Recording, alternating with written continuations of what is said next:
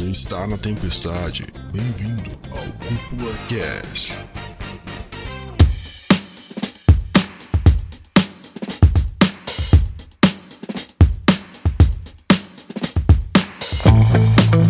E sejam muito bem-vindos e muito bem-vindas para mais um episódio aqui do Cúpula Cast. Quem fala é o André Gione Aqui é o Lucas Dude. E hoje a gente tá aqui para falar sobre um dos animes mais, mais, mais incríveis que eu assisti nos últimos tempos.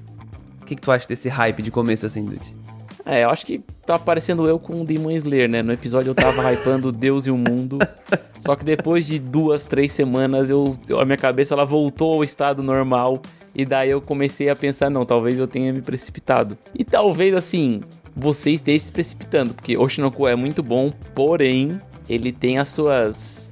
As suas travessuras ali no meio que não me agradou tanto. Uh, boa. então hoje, hoje o cast vai ser quente, então, cara. Eu achei que o negócio ia vir pra ser unilateral aí, mas então vai ter debate. Eu vim pra dar umas pequenas alfinetadas, mas eu não tô aqui pra, tipo, desbancar a- o anime, porque realmente ele, pra mim, foi um dos grandes carro-chefes da última temporada, chamou muitas atenções e chamou até a minha e tudo mais, mas assim, eu esperava, pelo que a comunidade tava falando depois do primeiro, do, do primeiros três episódios, eu esperava, tipo, mano, show de bola total, tá ligado? Mas. Ai, ai, ai. Quero ver, Espe- quero é ver, ó, quero a- ver. É a- o famoso expectativas demais, tá ligado? Eu acho que eu fico expectativas demais. A, a culpa é sua, no caso, né? É. Faz parte.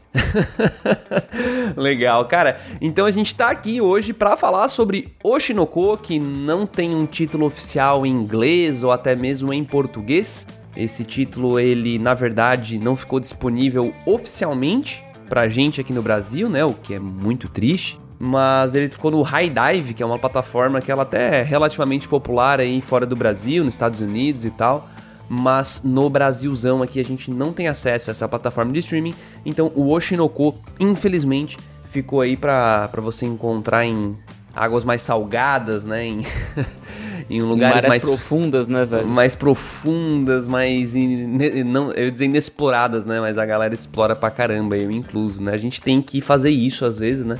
Então, bom, mas cara, Oshinoko é o anime que vai estar sendo debatido hoje aqui no Cúpula Cast.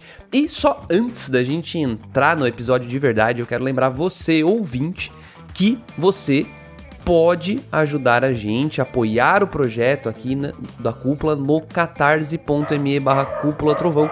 Por lá você pode entender um pouco melhor como que o seu dinheirinho né, de apoio vem aí para ajudar a Cúpula, porque esse tipo de projeto exige sim vários custos e igual a AI lá do Oshinoko, a gente não ganha dinheiro bom aqui, cara. Então a gente precisa faturar um pouquinho aqui pra gente conseguir bancar essa parada de um jeito mais saudável. Obviamente não vai, não é, nin- nin- ninguém vai morrer, tá? Não vai dar nada errado aqui, tá tudo certo, mas o seu apoio seria muito bem-vindo se você tiver esse dinheirinho sobrando pra ajudar a gente a escalar o projeto, beleza? E vamos logo que, sinceramente, cara, não não quero mais prolongar aqui introdução, não quero, quero falar sobre esse anime ainda mais agora que eu descobri que o bagulho não foi sem zero pro Dude, cara, não foi 100%, eu quero descobrir aí a argumentação do meu querido amigo porque eu estou legitimamente maravilhado. Vamos lá.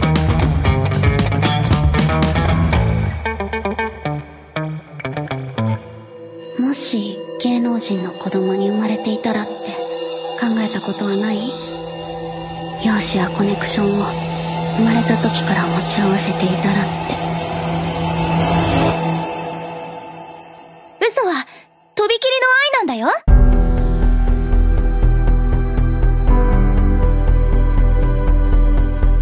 Bom, a sinopse de Oshinoko é a seguinte. A história ela acompanha um médico chamado Gorou, fã de uma idol de 16 anos chamada Ai Hoshino. Mas num belo dia, Hoshino aparece no seu consultório, no entanto, dizendo que está grávida de gêmeos. Pasmem. Mas o gerente dela diz que ela para ela abortar os bebês, mas a idol não quer saber disso. A idol quer ter as crianças. Os seus dois filhos são gerados no hospital e a partir dali começa a história. Basicamente, uma sinopse um tanto quanto diferente, é, diga-se de passagem. E eu também gosto de ressaltar, cara, que aquela questão de é, expectativas que eu tinha em alto, que eu tava comentando contigo antes, é muito sobre isso, né? Porque eu fui, assim, acho que talvez como muita gente, muito cru pra Oshinoko. Eu nem tinha parado para ver é, cartaz, eu não tinha parado para ver absolutamente nada. Como eu tava muito tipo, focado em outros animes dessa temporada passada, ele meio que foi aquele anime que passa despercebido, que não tem muita atenção, porque muitas das vezes ele, ele tinha uma capa muito purpurinada, e daí eu achei que era mais um daqueles anime clichêzão e tal da temporada.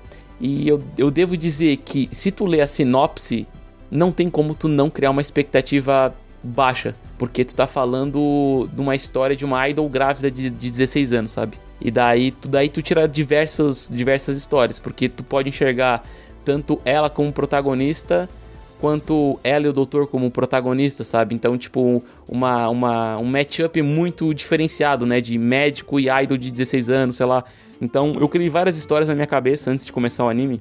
E chega e tu assiste o primeiro episódio, que ele tem uma hora e meia, e tu é surpreendido de novo, né? Então, o meu hype pro, pro, pra continuação, depois desse primeiro episódio, foi algo, tipo, absurdo, tá ligado? Eu acho que ele entrega muito nesse começo, e ele realmente põe as tuas expectativas em comparação com o resto muito alto, André. E daí eu queria já também saber da tua opinião, do que que tu achou desse primeiro contato, né? Porque o meu primeiro contato foi assim, foi literalmente superando todas as expectativas e me hypando ainda mais para ver todo o resto. Cara, é, é muito bom tu tu levantar essa sinopse, porque quando a gente para pra pensar, essa sinopse ela é super ok, esses são os primeiros minutos de Oshinoko. Mas não é sobre isso que é Oshinoko, e isso é muito engraçado, sabe? Tipo, porque é, é, é aquele tipo de anime que realmente, se tu vai cru, cara, sem saber nada, a experiência é outra completamente outra. E foi o meu caso. Eu, a gente até assistiu juntos no, na nossa reunião de regra de três, né? Que a gente sempre sorteia os animes lá pra gente fazer as primeiras impressões, aquela coisa toda. A gente também faz a nossa votação para decidir quais que vão ser as escolhas trovejantes, quais, ou seja, quais são os possíveis melhores animes da, da temporada. Mas a, quase ninguém votou em Oshinoko. Porque o trailer, ele passa aquela sensação de ser um negócio sabe, repetitivo, uma coisa não tão diferenciada, até porque a gente não tem trailers com legendas oficiais e tal, então a gente tá vendo em japonês, não entende porra nenhuma. Só sei que aparece depois um. Ah, um, um Isekai mais diferente que você vai ver, você fica, porra, Isekai, velho. E tu fica, mas Isekai, mano. Graças a Deus eu não fui ler nada a respeito. então, aí a gente ficava muito com o pé atrás, sabe? Até porque, sendo bem sério, nem é Isekai, né? Mas vamos lá. Eu fiquei muito confuso, mas depois de passar da votação que eu descobri que era, aliás é, né, do Aka Akasaka, que é o mesmo autor de Kaguya-sama, que é um anime que a gente já veio falar aqui no CuplaCast, a gente gosta pra caramba. E aí eu te falo, como é que tu não hype um negócio desses, mano? A partir da hora que a gente começa a explorar um pouquinho, fica difícil tu não querer ver mais da parada. E aí a hora que vem o episódio 1, como o Dude falou, que os caras literalmente entregaram um filme como episódio 1, né, tem uma hora e meia de duração, é como se você estivesse vendo quatro episódios inteiros, mas é uma sacada genial. É uma sacada genial e eu já vou entrar mais detalhes aqui. Só quero fazer um parênteses aqui pro ouvinte que esse episódio do Cúpula Cast não terá spoilers do mangá, até porque nem eu nem o, nem o lemos o mangá de Oshinoko, mas Vai ter um spoilerzinho aqui, principalmente do episódio 1, né? Essa é o primeiro. É, não tem como não dar spoiler do episódio é, 1, né? Episódio... Se você não viu nada, cara, tá boiando, nunca assistiu o Oshinoko, cara, e você se importa, vai assistir, beleza, pausa o episódio, vai lá assistir, porque com certeza a experiência vai ser outra se a gente falar para você o que acontece.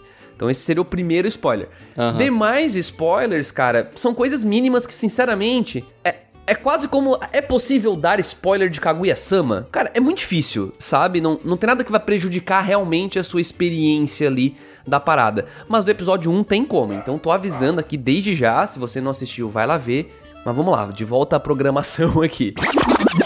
O episódio 1, ele faz uma puta de uma montanha russa de emoções com a gente. Porque. Justamente por ter essa uma hora e meia de duração. Porque o diretor ele consegue conduzir a gente do estado A pro estado B de um jeito muito muito foda, porque ele apresenta os personagens, ele mata personagens, ele mostra pra gente que o anime ele não vai ser aquela coisa, digamos, neutra, ele vai discutir alguns assuntos ali sobre como é difícil, como é complicada a vida de uma idol, ao mesmo tempo que vai entregar personagens que, pô, que na minha opinião são equiparáveis aos de Kaguya-sama, eles são muito interessantes, muito vivos, né? Então, isso que a gente vê poucos nesse começo, né? Mas, sei lá, vou dar um exemplo de personagens super secundários que aparecem no começo, mas são bem interessantes. A própria gerente da AI, né? Na verdade, a esposa do gerente, o próprio gerente. Então, o diretor que troca uma ideia com o Aqua, sabe? Então, cara, tudo isso ele já chama atenção, são personagens que realmente são palpáveis. Eu acho que isso é mérito do roteirista aqui, né, do Akakasaka, porque a arte é, da outra, é de outra pessoa. É da Mengo Yokoyari, que é a autora de Kuzuno Honkai. Aquele anime lá que aluno pega professor, professor pega aluno, o negócio é feio lá. Meu amigo, Mas- filme americano. É, bem, bem novelão. Então, esse começo, Dude, até já voltando a bola pra ti, ele me impressiona demais, demais, porque ele tem um gancho que ninguém espera. Ninguém espera que acontece o que vai acontecer duas vezes. Que é a hora que o sensei é assassinado, né? O médico é assassinado por um fã maluco da AI. A hora que ele renasce, que beleza, foi uma, não foi uma grande surpresa, era óbvio que ele ia ter que voltar pra história de alguma forma, né? Nossa, pra mim foi uma baita surpresa. É, né? é, quem, é quem, fa, quem viu o trailer sabia, né? Aí Cara, é eu, justo. eu até, até queria comentar contigo que eu tô fazendo uma coisa que o meu, o meu grande amigo Chico, que é um dos meus melhores amigos, que ele tem o costume de fazer, que ele tem a noção que se ele não ler a sinopse e ele não se informar em nada sobre o que, que ele tá assistindo, a experiência é 10 vezes melhor. E eu sempre falei que ele era maluco, que ele era lunático. E eu tô começando a fazer isso, tá ligado? Por exemplo, saiu agora, agora na- nesse último mês a quinta ou sexta temporada de Black Mirror. E cara, Black Mirror, cada episódio é uma história, né? E tem lá sinopse contando sobre o que, que é o cada episódio. E eu tentei fazer esse teste em seriado de assistir sem me informar sobre nada. E realmente a experiência melhora 200%. Mas pensa assim, Dude, pensa assim, quando a sinopse é um lixo, tu vai assistir o negócio é bom, será que a experiência não melhorou 20 vezes? Ao invés de 10 vezes? É, pode ser, pode ser, mas eu acho que quando tu vai assistir sem se informar em nada, é, é tipo TV interdimensional. Tu, tu tá, tu tá entrando num mundo que tu não sabe absolutamente nada. Tu vai ter que descobrir prestando atenção, olhando dos trejeitos, as conversas e pra onde vai essa história. Eu me pergunto até que ponto os caras que escolhem isso, né? Tipo, é, é, o, dire, tipo, o diretor, os caras que criam a parada, eles, eles fazem com essa intenção. Tipo, ah, vou fazer aqui, mas eu, eu gostaria que ninguém lesse a sinopse, sei lá. Tem obras que eu acho que é assim, né? Mas eu, ma- mas assim, só continuando ali de onde eu tava falando, eu indo com essa experiência de não ter entendido sobre o que, que realmente era, me trouxe tipo uma experiência muito única, até porque o, o primeiro episódio ele tem essa uma hora e meia. Só que eu acredito que isso é uma coisa que eu vou falar ao longo do cast, mas esse primeiro episódio que foi quase um, praticamente um filme, ele foi tão bom, mas tão bom que na minha visão nenhum episódio da frente conseguiu se equiparar em, em questões de sentimento que eu tive nesse episódio, sabe? Eu acho que também tem uma correlação com consequências e, e cenas dramáticas e cenas impactantes, né? Que ao longo da temporada teve, mas eu acredito que o maior choque ele tá ali no começo com a, com a morte da, da Ai.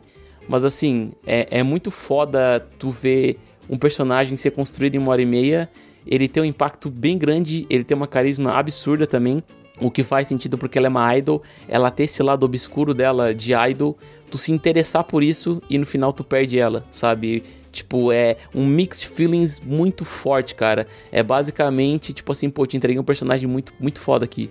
Olha só como é que é legal, olha como ele é profundo, olha como ele é denso. Aí chega no final e não tem mais, sabe? Tipo, meio que tirou o meu brinquedo da minha mão, tá ligado? Meu, pra mim foi isso aí total, assim, porque eu falei que teve dois momentos, né, que daria o plot twist. É quando ele morre, e o segundo é quando ela morre. Porque até aquele ponto, Dude, eu, eu já tinha visto os personagens. Eu já tinha visto que a hora que nasceu os gêmeos, eu já tinha visto fotos do anime, eu sabia, beleza, esses dois vão crescer. Eles vão crescer e a gente vai continuar acompanhando então a vida deles junto com a Ai, com a mãe, enquanto ela é uma idol. Talvez de certo até mostre, pô, o que que acontece com uma idol quando ela fica mais velha? Sim, sim. Eu achei que ia pra esse caminho, até porque o, o episódio 1, ele te dá muito. Ele dá muita clareza que é um anime que ele vai falar sobre. Uma história, no caso, né? Que vai falar sobre a indústria também.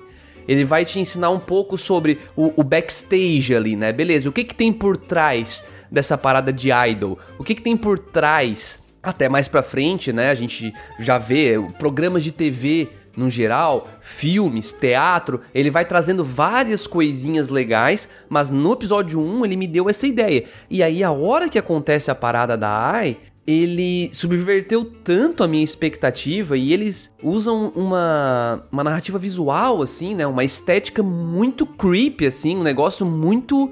Cara, dá uma agonia do cacete, assim, ver aquela cena. É muito tenso, até porque cara, se coloca no lugar do, do próprio sensei, que era um médico, né? Então ele tá ali no corpo de uma criança, não consegue fazer nada, mas ao mesmo tempo, né, ele sente esse amor de mãe e amor de ele já era ele era meio que não apaixonado, né, mas ele era muito fã da Ai quando ele, ele era o médico, né?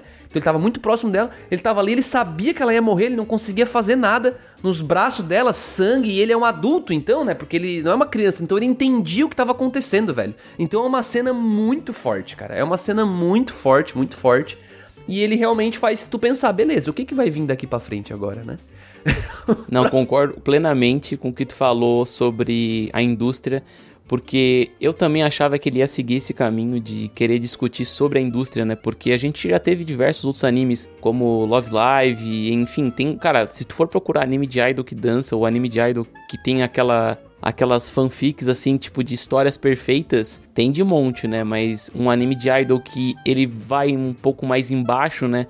Sobre toda aquela parada de esforço, de competição entre entre idols, sub-idols, na verdade, né? Que são aqueles caras que estão tentando deslanchar na carreira, mas não conseguem. Cara, eu vi uma margem gigantesca para conversar sobre isso e seria perfeito. Eu até tinha achado no, é, no, no, nesse primeiro episódio que o cara que reencarnou na criança, ele seria aquele típico personagem pro cara mais velho se identificar para dizer, ah, como se eu fosse filho de uma idol. E a partir disso eu vou ver a história de como é que é uma idol que tem filho. Uma parada assim, sabe? Porque tem. É, já teve diversos animes que a criança era uma reencarnação de um cara trabalhador mais velho e ele tá inserido no meio e as coisas estão acontecendo em volta dele. Então, meio que a reencarnação serve mais pra ter identificação com o personagem, que é uma criança, por exemplo. Eu achei que ia full seguir nesse caminho.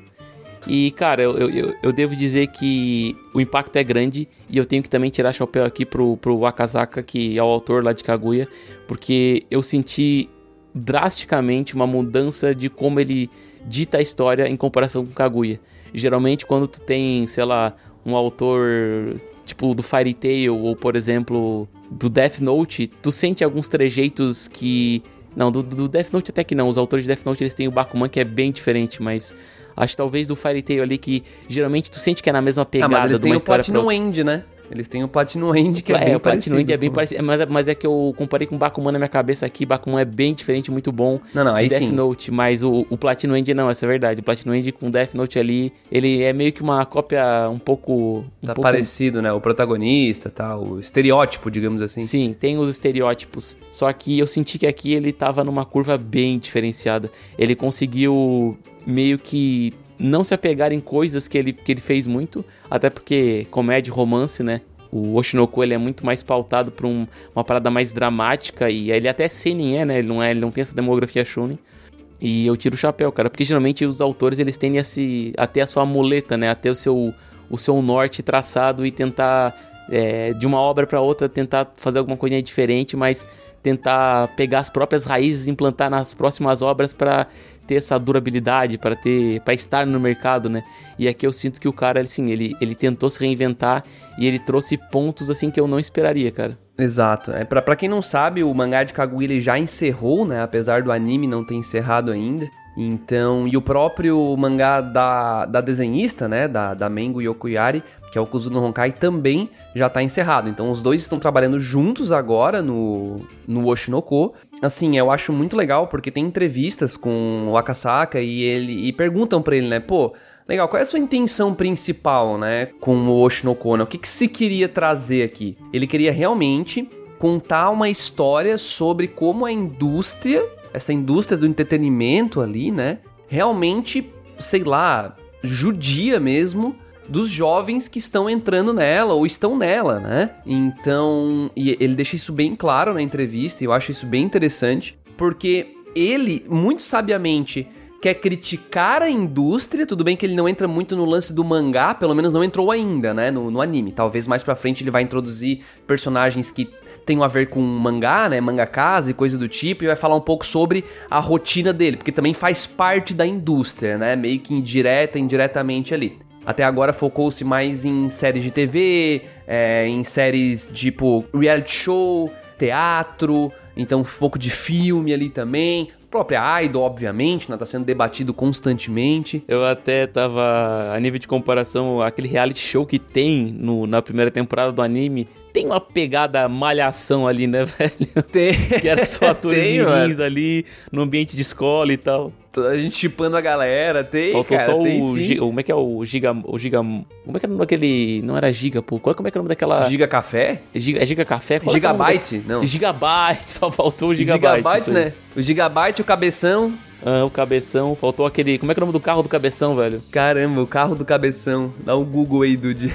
Carro do Cabeção. Muito bom. Malhação, carro do velho. Cabeção. Mas, cara, só pra voltar. A gente chegou no carro do Cabeção aqui, velho, no meio do... Caraca, Ogromóvel, era esse o nome? Meu amigo. Ogromóvel? Nossa, acho que não era, não. É, Será o que era Ogromóvel esse, tá aqui, bicho? ó. Cadê o Ogromóvel? Sete carros que deveriam ter lembranças. Que isso, mano? Enfim, ele foi tipo lá a piada do Luciano Huck, né? Tipo, chega no, no Luciano Huck, eu gosto de ogros. Ele vai lá e faz o ogro móvel, bota a cara do Shrek, assim, tá ligado? Aquela- Aquele Que meme do- isso, do, mano. Luciano Huck do, do carro lá. Enfim, vamos lá, voltando aqui, planeta Terra. O que eu ia concluir é que o Akasaka, ele quer discutir isso, ele não só quer, ele consegue discutir isso, e ele, ironicamente, usa elementos narrativos que ele sabe que fazem vender mais na história dele, e a história dele é uma crítica à indústria. Então, tipo, ele se aproveita de coisas da indústria pra fazer a história dele ficar popular, como, vou dar um exemplo aqui, colocar uma menina extremamente linda. Aí tem a outra menina que é muito bonitinha. Aí tem várias meninas que gostam de um cara em comum. E aí tem, sei lá, mais, mais coisas aqui que podem somar. Deixa eu pensar um pouquinho, só pra não falar besteira. Ah, o protagonista, o frio e calculista, né? Que também é uma coisa. Ah, nossa, isso aí, bah, velho. O próprio Tensei, né? O lance de morrer e renascer.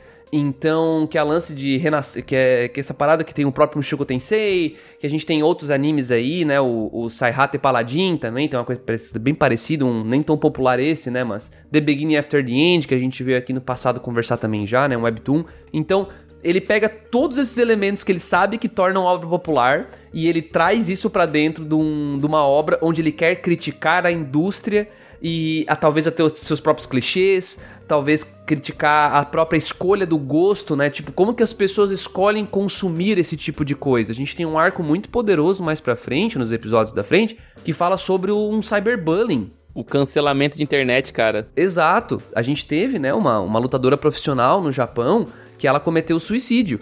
Ela cometeu suicídio por conta de cyberbullying. Então, dizem que tem uma. é, é, a ideia dele foi trazer essa história dela pra dentro aqui, né? Do Oshinoko como uma crítica e mostrar. Cara, mostrar que quem tá ali atrás também são seres humanos. Cara, essa super exposição que as pessoas têm é, é, é um preço. Eu acho que talvez pra mim seja o preço mais alto a se pagar. A super exposição, ela te deixa num, num ponto onde tu fica muito vulnerável, sabe? Porque como tu trabalha, como a tua imagem é o teu serviço, qualquer coisa que, qualquer deslize que tu faça, e seres humanos deslizam porque, querendo ou não, a gente não é seres perfeitos, eu aqui, André, erramos toda semana, cara. Eu acho que o ser humano, ele tá acostumado a errar, agimos de forma talvez tipo, idiota muitas vezes na semana, ou às vezes cometemos erros e magoamos as pessoas, a gente é ser humano. Mas quando tu tem essa super exposição, as pessoas elas, elas, elas acham que tem o direito de te cobrar a perfeição, sendo que tu é humano como elas, sabe? E eu acho que isso é uma baita crítica que o anime traz, porque ele traz esse lado reluzente das câmeras, mostrando como as pessoas são dedicadas e, e como elas realmente imitam a perfeição, né? Os seres perfeitos, né? A própria Ai era, ela tipo, imitava tudo, ela, tipo, ela, ela imitava não, ela expressava aquilo que ela não sentia, sabe? Ela, tipo, ela fingia ela muito bem. mentia, teoricamente, né? Ela, ela mentia, é a ideia, né? Na minha concepção, a mentira dela, na verdade, era uma interpretação, tá ligado? Eu acho que Pode ser, mentira. pode eu acho ser. que- é que mentira pra mim é muito pesado, tá ligado? É porque mentira pra mim é, é algo que não é. Mas ela tava meio que interpretando, e tem até outra personagem na história, que é aquela Kanye lá, que ela, inter- ela é perfeita em interpretação devido à dedicação dela, mas enfim. Ah, eu acho que, tipo, uma crítica muito relevante e, cara, uma crítica que vai, vai envelhecer muito bem, tá ligado? Porque isso aí não, não- é uma coisa que tá sendo discutida hoje, vai ser discutida ano que vem e daqui a diversos anos, porque a internet é praticamente eterna, tá ligado? Sim, eu acho que é uma discussão que ela só vai se aquecer, né? Eu acho que vai, vai realmente. Cada vez mais as coisas vão ficar realmente mais complicadas. A gente tá tendo, sei lá, o, o uso da IA agora, né? Da inteligência artificial que tá sendo implementado aí na arte num geral. E eu sou leigo demais pra poder opinar aqui com, enfim, né, com, com base em alguma coisa, mas eu tenho certeza que isso vai dar treta de alguma forma, sabe? Vai e, e essa discussão é o tipo de coisa que o Oshinoko faz, na minha opinião. Ele traz isso pra dentro, é claro, ele não vai, ele não é só sobre isso, né? Ele tem ali também a história da, pra contar do Aqua, a história da Ruby pra contar. Ele tem o, o lance dessa jornada do Aqua para encontrar a pessoa que mandou matar a mãe dele, a Ai, e não só a mãe dele, né? Meio que o cara matou ele também.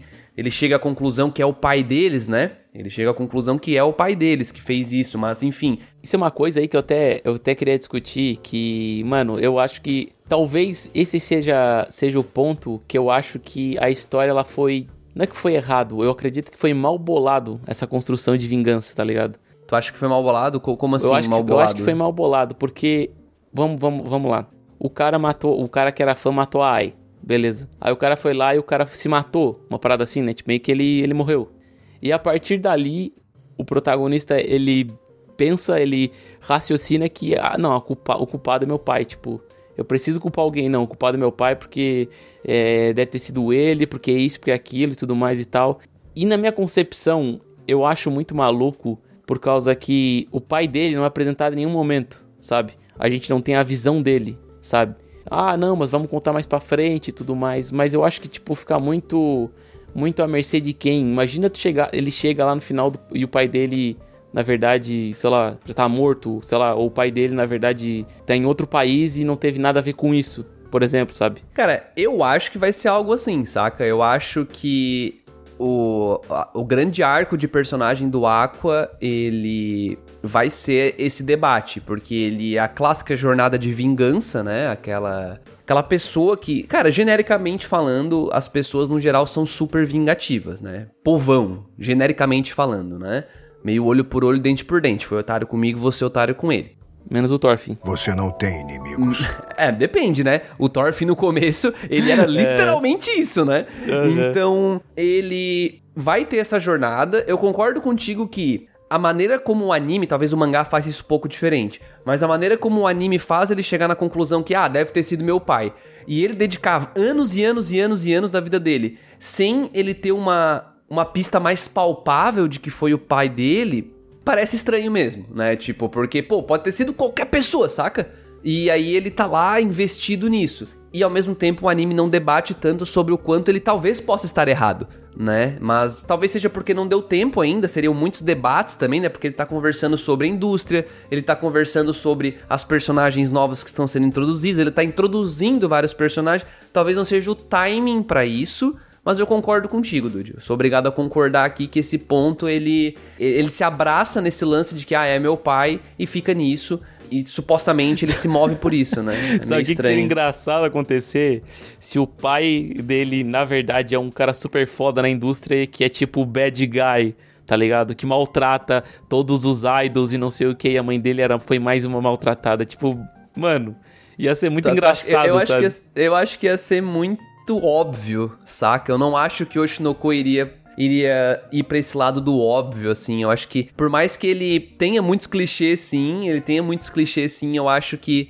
o, o Akasaka aqui, ele vai tentar realmente ele vai construir um arco pro Aqua onde ele vai ter esse grande choque de que a vingança não compensa, né? Eu acho que vai ser esse o desfecho para ele. E que a grande discussão de Oshinoko é justamente falar sobre como a indústria corrói esses jovens, digamos assim, né? Então acho que esse tema principal ele não vai se tornar uma jornada de vingança, né? Em nenhum momento, assim. Eu posso estar enganado, é, mas eu realmente acho que não vai ser o foco da parada aqui. Muito maluco aqueles momentos Eds do, do Aqua, que, tipo, do nada a estrela dele brilha negra e ele, não, porque eu vou encontrar esse É, cara. Eu vi uns negócios na internet, Dude, que eles estavam dizendo que era tipo assim, ó, o ah, a estrela é como é quando os holofotes estão na pessoa. É tipo assim, todo mundo tá focando naquela pessoa. Então por isso que a Ai tem aquela estrela. E aí, no caso da no caso do do Aqua e da Ruby, a ideia não tem nada comprovado, tá? Isso aqui é Vozes da aí. cabeça da internet. É, dizendo que aí metade da atenção tá em cada um, né? Porque são dois protagonistas, então por isso que cada um tem um olho com a estrela, né? E ao mesmo tempo, quando fica preto, é porque meio que dá a ideia de que não é o holofote, né? Como se ele fosse o vilão, né? Então, tipo, uma parada assim, sabe? Então, é- enfim, é uma, uma- um detalhe na estética da parada que, que, que soma um pouquinho. Eu acho meio, sei lá, eu acho legal também. Eu, acho legal, mas não acho, tá, Dude? Vamos lá. Eu gosto desse lance do olho. Por quê? Porque ele me ajuda a lembrar que é um anime. Ele me ajuda a lembrar que, tipo que é uma parada de ficção, digamos assim, né? Ele me ajuda a lembrar. Então isso, isso me ajuda a comprar algumas coisas que acontecem, sabe? Porque tem várias coisas, entre aspas, convenientes ali, né? Ou então o Aqua ser super inteligente, sabe? Tipo, nossa, nossa, ele tem 500 de QI, o cara, né? Ah, Pô. mas o cara é médico, né, mano? Dá, dá uma passada de pano Não, legal, mas, né? mas Porque, pô, acontece que ele não parecia ser inteligente, entendeu? Tipo, ele não ele parecia ser um médico ok, saca? Tipo, pelo menos na sua vida passada, né? Então por que que ele virou um ultra inteligente? Mas enfim, então ele esse lance da estrela, ele te ajuda a comprar essa parada, porque tu lembra que é uma parada de ficção, entendeu? Então ele te tira um pouquinho do realismo, mas ao mesmo tempo pra aquela galera que tá olhando pensando muito no realismo, é um negócio esquisito pra caralho, né? Tipo, as estrelas no olho, os negócios assim, né? Tipo, sei lá. É, eu admito que no começo tu estranha um pouco a estética do personagem em si ter uma estrela no olho. E eu acredito que. Eu acho que. Ah, com certeza vai ter função narrativa pra isso aí, cara. Eu acho que ele não deixaria a, a estrela no olho esquerdo num e no olho É, eu direito acho que no a outro. função é a que eu falei agora. Tirando isso, ele não vai usar, eu acho. Eu acredito que, tipo, sei lá, quando talvez no final da, da- do arco do. Eu acho que os outros personagens não enxergam aquilo, sacou? Ah, não, não, com certeza, com certeza. Quem Eu enxerga acho- é a gente, como É meio que espectador, pra gente saca? saber, na verdade, eles são filhos da, da Ai, é isso, sabe? É, tipo, ó, o holofote tá nele. Ah, não, agora ele tá malvadão. Pode acontecer o quê? No final do arco do, do Aqua, é, ele, tipo, sei lá, vingança nunca é plena, matar uma envenena. Não há nada mais feio do que a vingança. Entende? E daí eu vou seguir o ramo de ator, porque minha mãe falou que talvez eu fosse ser um bom ator, não sei o quê, e a estrela dele, em vez de ser negra, fica Isso, branca fica igual a da branca. irmã, tá ligado? É, exatamente. Eu, Aí eu, sobe a trilha de fundo e todo mundo chora, é isso. É, eu consigo, eu consigo ver esse caminho, assim, sabe? Eu acho que, é, na verdade, é o caminho que... Tudo bem que é, tem muitas coisas complicadas em Kuzuno Honkai e a Mengo, ela trabalha ativamente com o Akasaka aqui em Oshinoko. Então, tem muita gente que acredita que, tipo, porque supostamente o Akasaka, ele só tá no roteiro da história e ela só com a ilustração, né? Só com o desenho. Mas tem muita gente que diz que não, não acha que é isso. Eles acham que realmente existe um envolvimento ali dela no, no plot da parada, até por conta de algumas coisas que vêm acontecer no mangá mais pra frente. E no final do dia, temos que ver aí, né, se talvez a gente não veja uma coisa um pouco mais amarga mais pra frente também, né? A gente tá achando que vai ter um caminho aí mais sei lá, natural, mais, mais light, né? Porque essa primeira temporada ela foi assim, né? Ela tem seus momentos, mas tem os momentos mais pesados e beleza, eles conseguem reverter algumas situações, né? Mas a gente fica na dúvida. A gente fica na dúvida de, porra, e se acontecesse, né? Como que ia ser daqui pra frente se acontecesse? Porque episódio 1 já aconteceu, né? Deixa a gente meio meio apreensivo.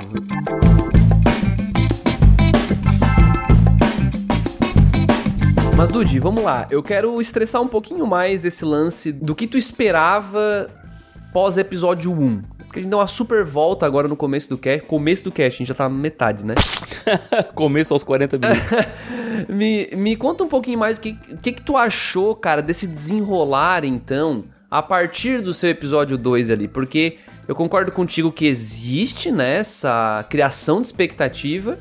E eu queria te ouvir mais, porque para mim, aqui já dando meus dois pila, para mim, realmente, não tem como bater o, a montanha russa de emoção ali que o episódio 1 faz. Porém, entretanto, todavia, o restante do anime em si, para mim, é muito mais interessante e deixa muito mais. faz eu querer muito mais daquilo do que o próprio episódio 1. Então eu gosto mais daquilo. É claro que é um todo, não dá para analisar uma coisa separada da outra.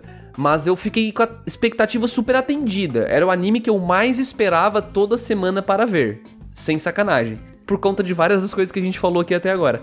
Mas eu queria te ouvir um pouquinho mais, cara. O que que vamos lá, vamos dar uma estressada nessa parada, porque eu tenho certeza que muita gente tá que nem tu, né? Que tipo, ah, cara, o episódio 1 foi muito bom e a partir do segundo ficou meio meh, né? Como eu vim com uma expectativa muito alta, é, é, é porque assim, eu, eu, tenho que admitir aqui que para mim a, a Ai foi um personagem muito fora da curva e muito interessante a ponto de eu querer saber mais sobre ele, entendeu? Então acho que foi muito por causa disso que eu não achei tão interessante o, o restante, né? Não que eu tenha desgostado do anime, André, muito pelo contrário, tá? Eu gostei bastante do anime, um dos melhores da temporada com certeza. É como se fosse uma montanha russa, a primeira descida é sempre a mais alta. Então, e o resto é tipo são piruetas no meio do caminho. Só não continua. Quer, é, só continua, mas tipo, não quer dizer que tá ruim, é quer dizer que eu achei mais impactante o começo. E assim, super interessante o decorrer do anime e tudo mais. Só que ao mesmo tempo eu senti que teve uma carência de um personagem muito marcante como foi a Ai no começo, entendeu? Porque, querendo ou não, eu não achei o Aqua um personagem tão interessante, até porque ele tem esse trejeito meio Ed. Pô, o cara é um cara de 40 anos de idade no corpo de um cara de 16. E ele age todo estranho, tá ligado? Ele age como se ele fosse, mano, o bad guy, tá ligado? Até o encerramento com ele, mano, o encerramento dele eu achava hype, porque, mano, é muito Ed aquele encerramento, sabe? É muito Ed, mas oh, a música é animal. a música é animal, velho.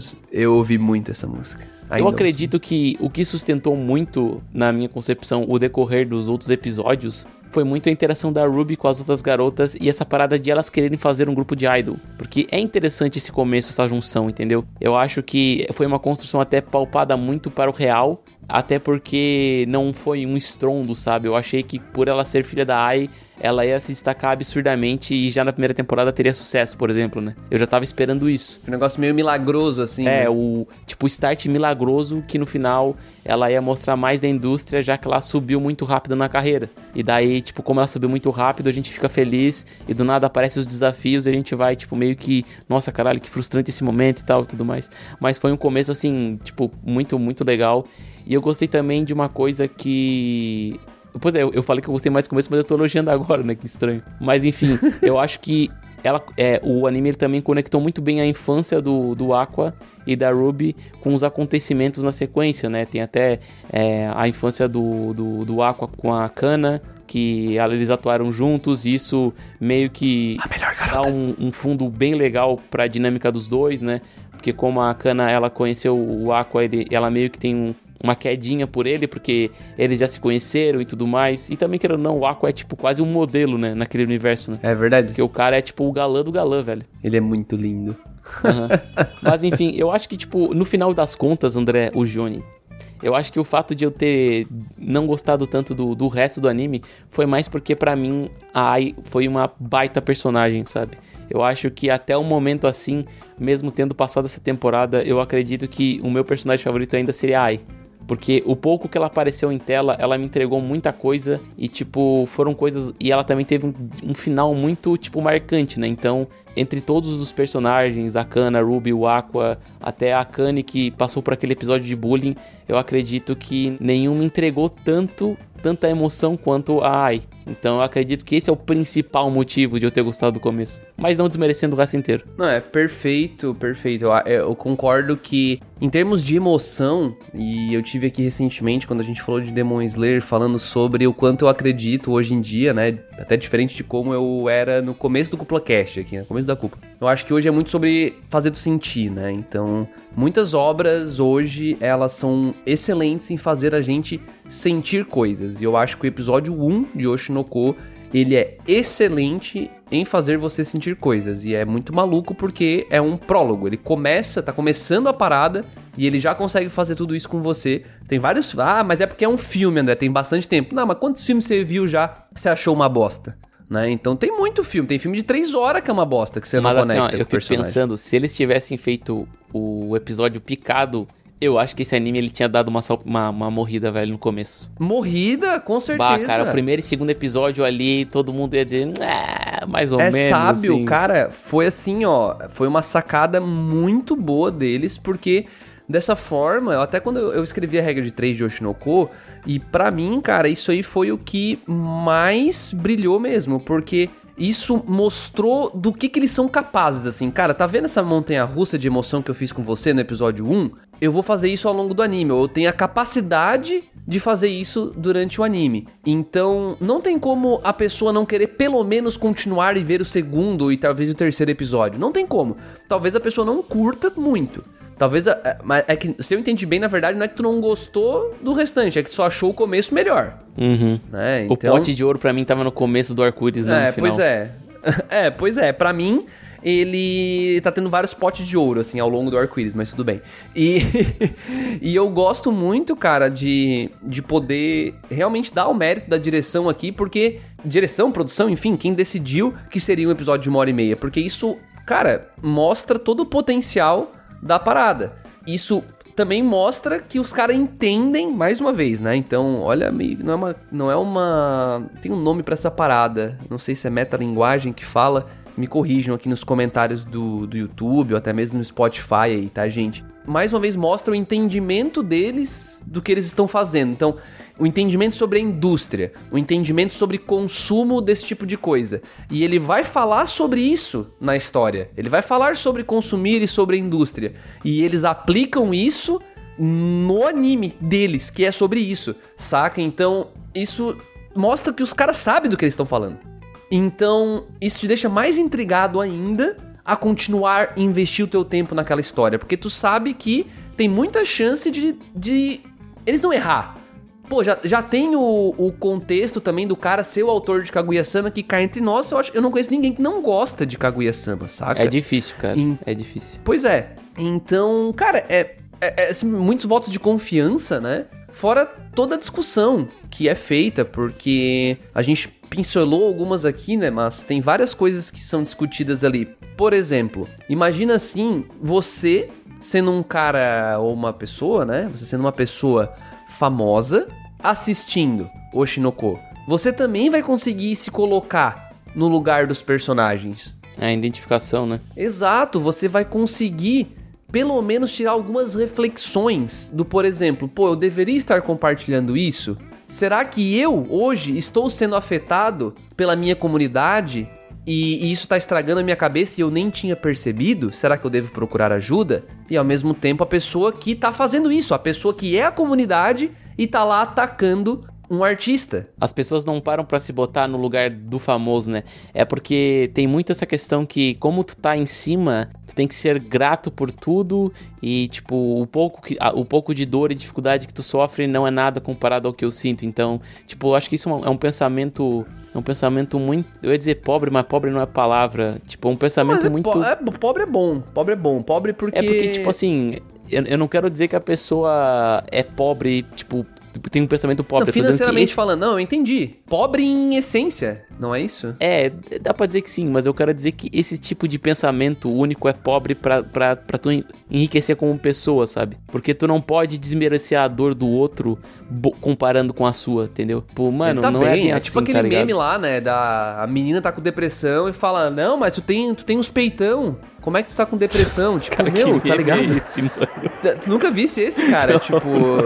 É uns memes de uns caras comentando, tipo, no story da- das meninas, tipo, um negócio assim, ou no Twitter, né? Ah, a menina tá lá, twitta uma parada que tá triste, não sei o que e tal. Não, mas como é que tu tá triste? Tu tem uns peitão. Tipo, cara, Caralho, que- que- tá ligado? Tipo, é uma. É claro que, que eu extrapolei aqui, mas, tipo, é meio que isso, sabe? Aham, mas eu acho, eu acho legal que põe até as pessoas para pensarem a respeito disso. Por causa que, querendo ou não, tu tem que se colocar sempre na, na visão do outro, sabe? Depois até que eu e tu, a gente começou a criar conteúdo, eu mudei muito dos meus comportamentos na internet.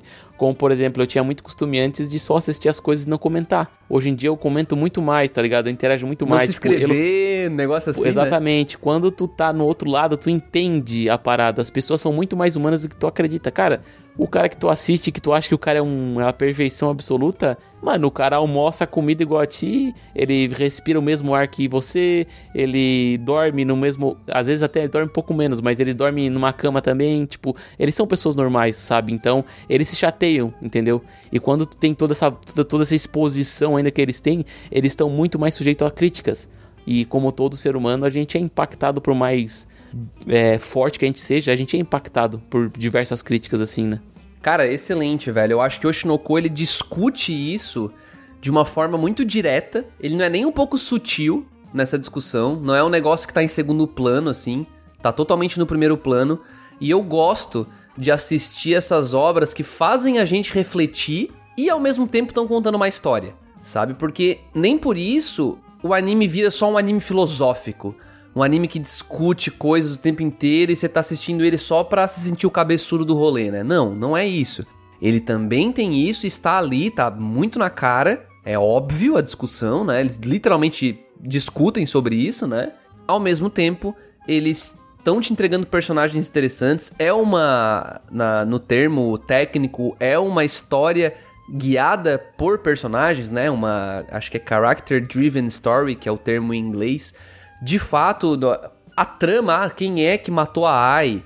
Ou o próprio, será que a Ruby vai virar uma idol? Cara, isso não, não vende, não é isso que vende ali. O que vende é o caminho da Ruby até lá. Como que a Ruby vai mudar e evoluir até lá? Como que a, a relação dela com o Aqua vai evoluir? Como que a relação do Aqua com as meninas que estão junto ali vão evoluir, ou das meninas entre si? Então é uma história entre os personagens, entre personagens, entre aspas, que são famosos, que são pessoas como a gente e que enfrentam várias e várias dificuldades ali, né, no dia a dia. Dificuldades essas que às vezes vão vir da relação deles com outros famosos ou da relação deles com o público, que é quem acompanha eles. Mas eu tenho que dar uma alfinetada aí no meio. Eu tenho que dar uma alfinetada conta aí no então, meio. qual é a alfinetada? A alfinetada é a seguinte. Até me mudei de lugar aqui na cadeira. Velho, uma hora vai ser falado na reencarnação, acho que entre os dois. Acho que isso aí é meio inevitável. Por causa.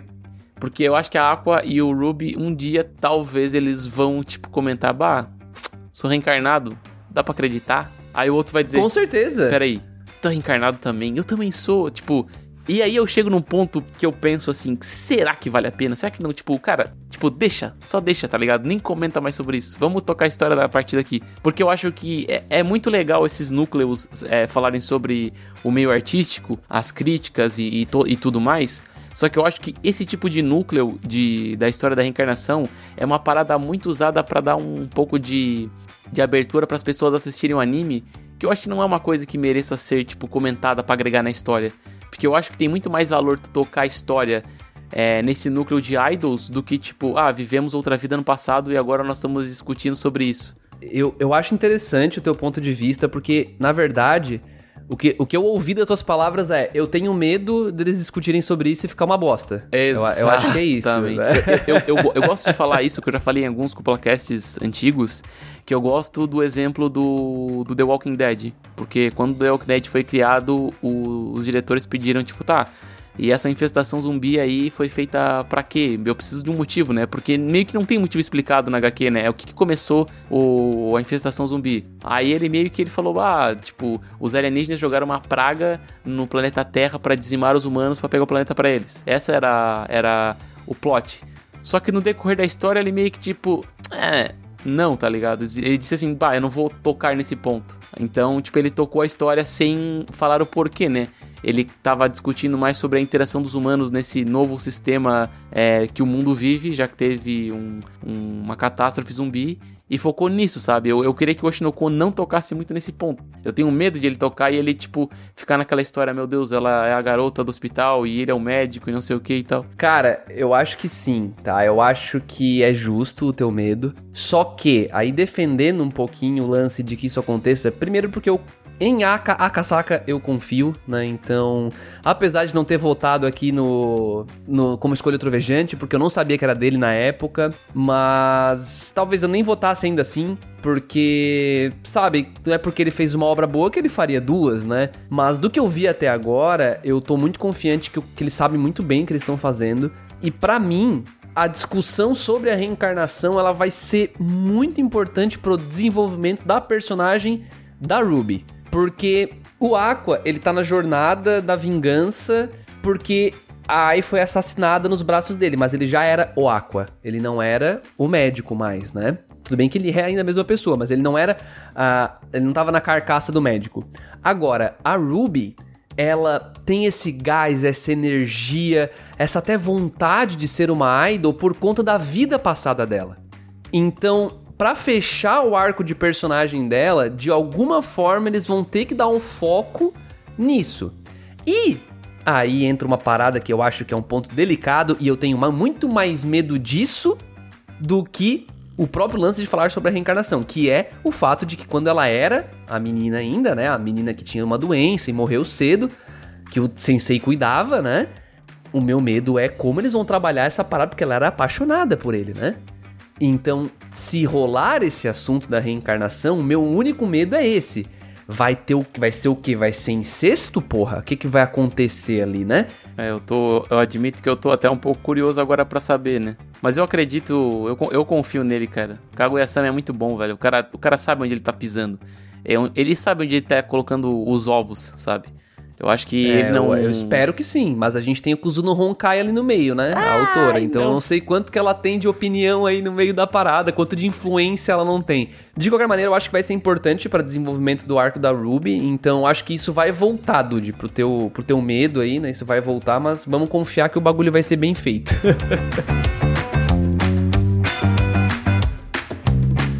chegando nos finalmente aqui, Dude, eu acho que tudo bem que a gente demorou um pouco para falar sobre isso, mas cara, puta anime bonito, né, bicho? Com certeza. Caramba, cara, meu Deus do céu. Só pra dizer que ele tem um, uma vírgula a mais até, acho que nos olhos, né?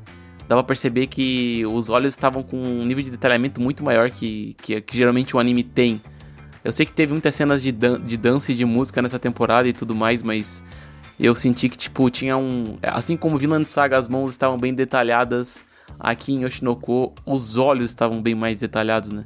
Até por causa das estrelas e também, tipo, desse olhar sincero que os personagens têm quando eles estão, é, tipo, falando sobre uma coisa que eles gostam, né? Até tem aquela cena lá da, da, da Menchu, que é aquela streamer, quando foi. Quando o Aqua pergunta pra ela se ela não queria ser idol com a. com a. com a, com a irmã dela, e ela fica, tipo, com aquele, com aquele olho de tipo. É sério? É isso. Tá? Sim. Pô, massa pra caramba. Nossa, a, a hora que a Akane imita a Ai, né? E aí sobe a trilha e o olho dela muda e fica com a estrela e o Aqua se arrepia pra caralho. Nossa, todo mundo fica caralho, agora o negócio ficou louco, bicho. Cara, tem até um vídeo depois se procurar no YouTube, teve um cara que ele refez essa cena aí da, da Akane imitando a, a Ai, só que em live action. Ficou muito foda, ficou muito foda. Foi uma cena muito emblemática, eu não esperava, tá? Não esperava. E puta personagem essa da Kanye. O capricho da produção aqui é, é impressionante, velho. E o que mais impressiona é que ele vem de um estúdio, bicho, que ninguém ninguém apostaria nada nesse estúdio, velho. Ninguém apostaria nada. É o estúdio Doga Kobo. Eu tô olhando aqui as paradas que ele já fez, mano, e sendo bem sincero, não, não tem nada relevante real aqui, cara. Eles fizeram Gekan Shoujo Nozaki-kun. Nossa, esse Plastic é muito bom. Memories é bom. aqui. É bom, é bom. Mas eu, não tem nada assim que realmente é popular, é, é famoso, sabe? Não, não tem. Não tem. Eles têm muito anime com várias meninas e alguns animes de idol. Então talvez tenha a ver com isso. Mas o próprio diretor, ele já dirigiu alguns animes que são de idol ou envolve esse plot com meninas e tal, né? Então, cara, isso talvez me me, me diga que, olha, eles escolheram a dedo o estúdio tá ligado? Tipo, pô, um estúdio que já tem experiência com isso, só porque vai ser uma coisa subvertendo o gênero, saca? Tipo, então, ó, sabe o que vocês estão acostumados a fazer? Sei, legal, vai ter cena que vocês vão ter que fazer exatamente daquela forma. Só que ao mesmo tempo, vocês vão ter que contar um negócio diferente. Vocês vão ter que falar o behind the scenes aqui, né? O por trás do da, das cenas, o que, que vai acontecer aqui, né? O background e tal. Então, cara, eu acho isso bem legal. Talvez tenha sido, eu tô só teorizando aqui, né? Eu não sei, porque pra mim o estúdio Dogakobo, ele trouxe um nível de produção aqui muito acima da média que ele entregava nos outros animes dele. E tu sabe o que, que eu Muito acho? acima. Sabe o que, que eu acho? Eu acho que esse Dogakobo, ele vai ficar conhecido agora como o estúdio do, do Oshinoko, como geralmente os outros animes têm o... Ah, é o estúdio, o Witch Studio, o estúdio que fez o Shingeki no começo. Aí nós vamos ter, Exato. pô, Dogakobo, ah, o estúdio que fez Oshinoko. Sim, Vai ser cara. mais ou menos E isso. assim, se tu parar pra pensar, Dude, ainda, outras coisas que são interessantes. A própria voice actor, né? A própria Seiyu da Ai, que é a personagem que morre no episódio 1, ela é a mais famosa. Ela é a mais famosa. Então, tipo, pensa, do ponto de vista. Vamos lá, do ponto de vista, vou chamar a mais famosa pra fazer um episódio. Pô, posso até pagar mais barato. Mas até faz sentido com o fato da Ai ser a grande idol da parada, saca? Tipo, então, pô, vamos trazer a voz mais famosa pra ser a voz da moça mais famosa. Então, é, até esse nível de cuidado, cara, a, a da, a da Ruby, a fim de exemplo, que é a Igoma Yurie, ela tem um tra- dois trabalhos. Ela tem O que um faz muito trabalho sentido, né, pra interpretar o personagem, é, né? porque a Ruby não tem experiência nenhuma. Então, cara, é, sabe, eu acho que tem esses detalhes, e deve ter muito mais coisa que eu, que eu, não, que eu não pego aqui, né? Porque eu também não sou muito profundo nisso. Mas deve ter muito mais essas coisinhas de produção mesmo, que um anime que fala sobre produção sabe fazer, e eles estão usando, sabe? Pra fechar assim os nós e mostrar que, cara, a gente tá fazendo anime, mas também o, o contexto da nossa produção, do nosso anime, que fala sobre esse contexto, também é legal, sabe? Então, tipo, sei lá, eu acho que Oshinoko ele realmente tá em outro nível, assim. E eu tenho, e eu tava dando, tava dando uma olhada aqui agora enquanto estava falando nessa nessa Ari, que é a dubladora da Ai. Pô, ela fez a Megumin do Konosuba e cara, são personagens com personalidades tipo totalmente diferentes. Eu que geralmente tenho essa parada de identificar as vozes, né? Eu tenho uma facilidade de, pô, parece a voz de tal personagem. Eu não consigo enxergar Megumin alguma na Ai de tão profissional que foi o trabalho de atuação dela, cara. Ô, tipo, impressionante, cara. Impressionante. Sim. É, não, cara, é realmente uma parada que, que me chamou atenção, assim, quando eu parei pra ir um pouquinho, cavar um pouquinho, né? Eu não cavei tanto, assim, eu, como eu falei, eu tenho certeza que tem mais aí, deve ter gente que é apaixonada pela parada e pode somar pra discussão aí no YouTube, né? Aproveitando aqui, fazendo essa chamada, a gente, a gente comentou antes, né? Ó, quando a gente não produzia conteúdo, a gente viu que era importante, a gente vai lá, comenta, a gente dá like nas coisas. Então, se você tá aqui, né, tá aqui, vai lá, comenta, deixa um likezinho, se inscreve no canal e aproveita e responde isso, né, cara? Você tem alguma coisa, mais alguma curiosidade, alguma coisa assim pra trazer sobre o Oshinoko, eu tô gostando, cara. Eu tô indo a fundo aqui, então traz, traz pra nós aí que, que eu tô gostando demais dessa parada. Tô pensando até em ler o mangá, tá, Dude? Falando bem sincero, Não, eu, assim, vou, eu bem- acho que eu, eu vou ler o mangá, porque eu tô, eu tô realmente curioso pra saber. vou ler, vou ler. Tá Tô decidido. curioso. Está Tá cravado, eu vou ler. ah, cara, sabe, bom. sabe por que, que eu, sabe por que, que eu, eu vou ler? Porque eu tô, eu tô com um negócio na minha cabeça que talvez eles não tenham trazido tudo que o mangá mostrou. Não trouxeram, não trouxeram. Isso Eu, é fato. tem- tá- porque eu acredito, porque pelo que eu tava lendo, o, os- o primeiro episódio, aquele de uma hora e pouco, ele foi um volume inteiro. E, cara, é impossível ter botado um volume inteiro em uma hora e pouquinho ali, velho. É muita coisa, velho. Um volume. Talvez seja, talvez seja. Não, realmente, cara. E mas é, é- é batata, né? Tipo, sempre o original vai ter um pouquinho mais de coisa, né? É raro, são raras as produções de anime que conseguem adicionar coisas, né? São raras. Elas conseguem às vezes pegar a parada, cortar coisas que eram desnecessárias. Isso consegue às vezes, mas geralmente ter mais conteúdo é difícil. Eu fico pensando que algumas críticas e algumas comparações que ele fez com o mundo real, tão bem apresentadas no anime, talvez elas estejam expostas de uma maneira mais densa ou mais trabalhada no mangá, tá ligado? Então acho que é uma parada interessante a se ver, né? Então, Até porque, o, o- até porque o jeito de consumir é diferente, né? No anime, se tu pega um diálogo muito complexo, o diálogo passa, bicho. Se o espectador ficou confuso, tu perdeu ele. Exatamente. No mangá, não. No mangá, se não entende, o que, que ele faz? Ele lê de novo. Exatamente. Porque tá na página, tá parado aqui, ó. É só eu ler. Então, o jeito de consumir é diferente, então talvez o jeito de transmitir a informação também é levado em consideração, aí o anime talvez amenize as coisas e tal, e porque tem várias palestrinhas, né? Tem hora que a, principalmente a, a Ari Makana ali, né? Às vezes ela, como é entendedora da indústria, às vezes ela dá uns, uns discursos assim, explicando por que que A funciona assim, por que que B funciona assado, e a gente como espectador até tenta acompanhar, mas assim, tem hora que não, não dá para pegar 100%, cara, o cara tem que se esforçar um pouquinho mesmo para entender tudo que ela tá falando ali, sabe? Realmente ligar todos os pontos, botar todos os pingos no i. Mas é outro mérito do anime, na minha opinião, sabe? Tipo, esse lance de falar sobre a indústria, te ensinar alguma coisa. Eu gosto de assistir uma parada e, e, sair sentindo que eu aprendi uma parada. E principalmente, né? Eu gosto desse negócio do. Olha, não é bem assim. Né? tipo esse. Ah, você sabe lá as idols lá? Parece que elas são ricas, né? Isso é, ó, mas olha só. Não é bem assim. Né? Eu, eu gosto dessa parada. Eu gosto quando as obras trazem isso. Eu lembro quando eu assisti Shirobako no passado. E eles têm essa pegada também. Ah, você gosta de produção de anime, né? Você acha legal, legal. Mas olha só, isso aqui que tá por trás, ó. Ah, então existe Shirobako, isso aqui, cara, né? Shirobako O é, uma- né? é um baita de um anime, né, velho? Um baita de um anime. Uhum. Inclusive o... Acho que tem gente aqui que participou do Shirobako. Não lembro se foi o diretor ou o estúdio... Não, estúdio não. Enfim, alguém aqui participou da parada. Mas é isso, cara. Eu acho que de Oshinoko, assim, Dude, pra gente finalizar, assim, conclusões finais, pra matar. Pro ouvinte que ouviu até agora e não assistiu. Não, pelo amor de Deus, se o cara tá aqui e o cara não assistiu, o cara é um maluco da cabeça, que o cara deve ter tomado de de spoiler aqui no meio do caminho. Ah, mas dá pra assistir ainda, né? Tu diz. É, Dá, eu é, sim. dá- não, acho que dá porque tem muitas coisas que a gente não falou. A gente não entrou tão a fundo, por exemplo, no Círculo da Cana, sobre o drama dela no, no meio do anime, que teve várias reviravoltas, a, a junção dela com A o própria grupo de Akane, idol né? da Ruby, sim. A, A cara, eu acho que, tipo, Akane, que tem um arco incrível. Sim, sim. Porra. E eu diria que, cara, tem muitos pontos que a gente não entrou muito a fundo. E também mostra como é, como é riquíssimo o, o Oshinoko e como ele tem diversos núcleos e várias histórias para trabalhar, né? Eu acredito que cada personagem apresentado ele tem o seu drama e vai do autor, né? Do, no- do nosso querido Akatsuki. Não, Akatsuki não. Que? o Akatsuki não, ah, o, Aka, o Akazata. o Akatsuki.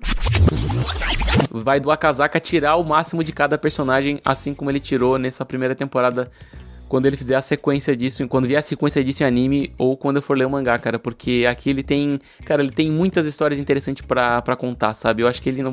É porque em Kaguya eu sentia que o núcleo principal brilhava tanto que eu, eu não ficava tão interessado em, em acompanhar a história dos outros, porque a história da Kaguya e do presidente do conselho estudantil, ela é muito bem bolada, sabe? Eu sinto que aqui em Oshinoko, é, o autor ele conseguiu criar personagens secundários bons o suficiente pra, tipo, te fazer engrenar na história e querer escutar mais a história deles, né? Como é a questão da Kana, de ela ter passado por tudo aquilo quando ela era criança, ser uma prodígio, até é, tem meio que aquela discussão dela de ela não querer ser a idol que vai no meio e que canta e que é estrela devido ao passado traumático que ela tem.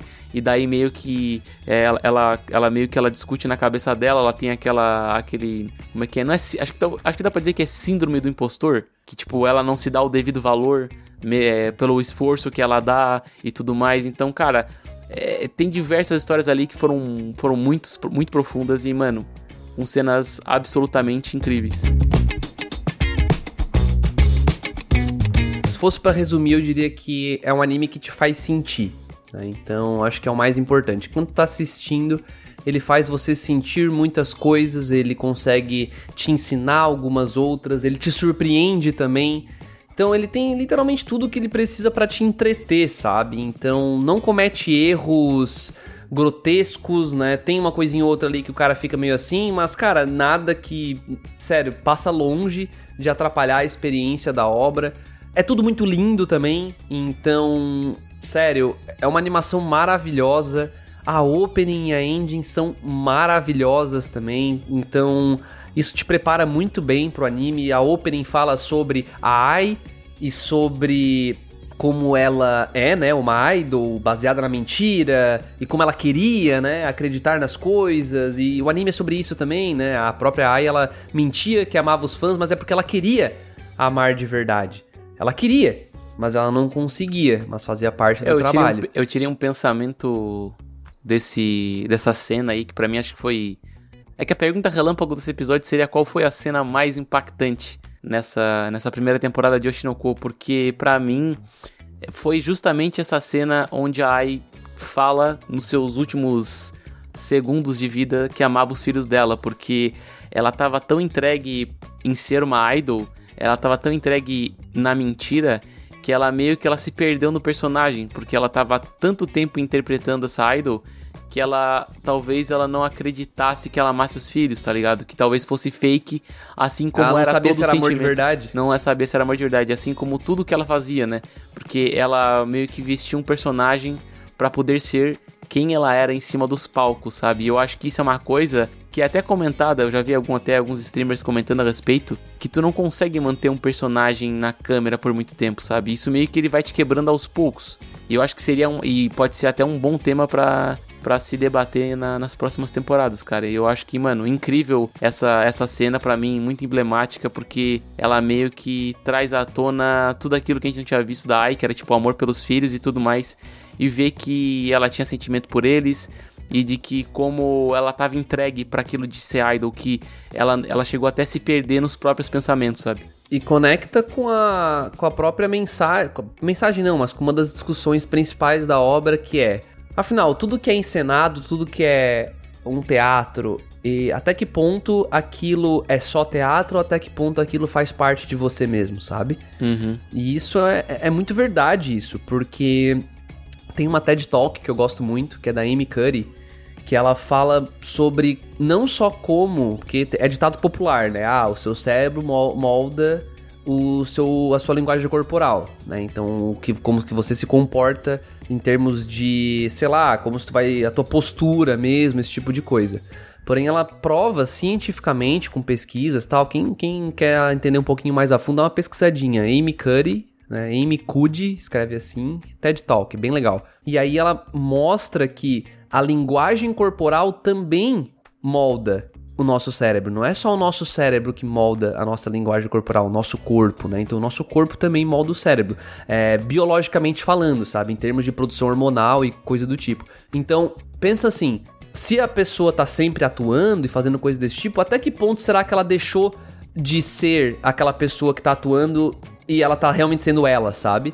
Então é muito louco. Essa discussão é uma coisa também que acontece em Oshinoko. Não é, não é inovador isso. Muitas obras discutem essa parada, né? Do, do- das pessoas que botam máscara e até que ponto é máscara, até que ponto já virou a pessoa, né? Mas eu acho legal essa discussão estar aqui, junto com várias outras, como aquele lance do, pô, as idols têm que ser puras. Mas que besteira, que coisa idiota isso, né? Da, da sociedade japonesa. E isso é real uma parada real, saca? Então ele discute essas coisas também. Então, cara, muito foda. Eu queria terminar aqui a minha parte, né? Só pra concluir mesmo, com uma, uma citação que eu não sei se é dele, tá? Eu não sei se ele tirou isso de algum lugar, mas é do Engin Lobo, que eu vi um videozinho dele sobre o Oshinoko antes de vir gravar aqui. E ele fala assim que o Aka Akasaka, que é o roteirista, o autor de Kaguya, ele manda muito bem em contar histórias que mostram como a sua mentalidade influencia na sua relação com os outros. E a Mengo, que é a autora da- do Kuzu no Honkai, mostra como as suas interações com os outros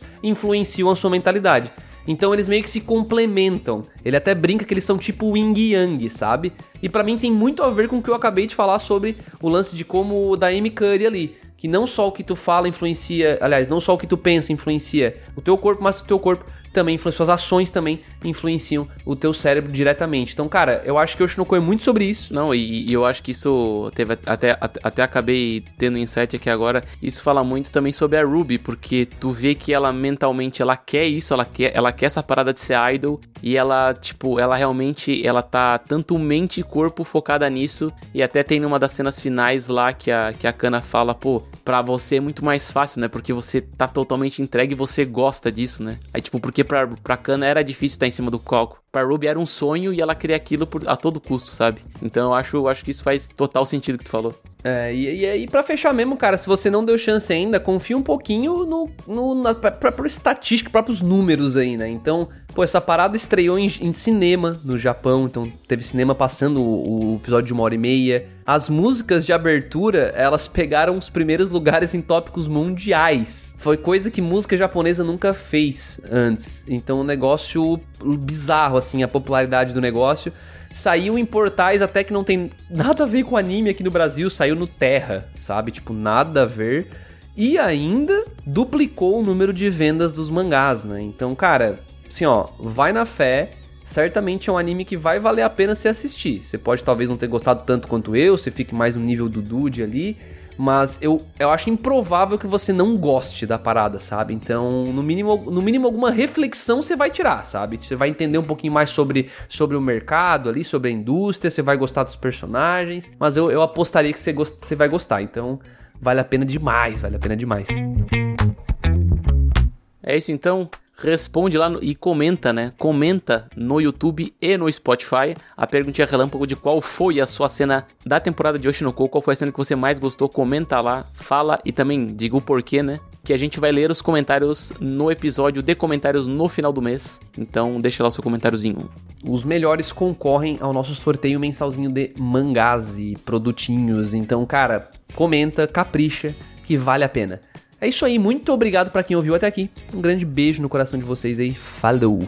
Um beijo de verdade, tá? Não é de mentira. Eu amo vocês. Será que amo de verdade? Eita.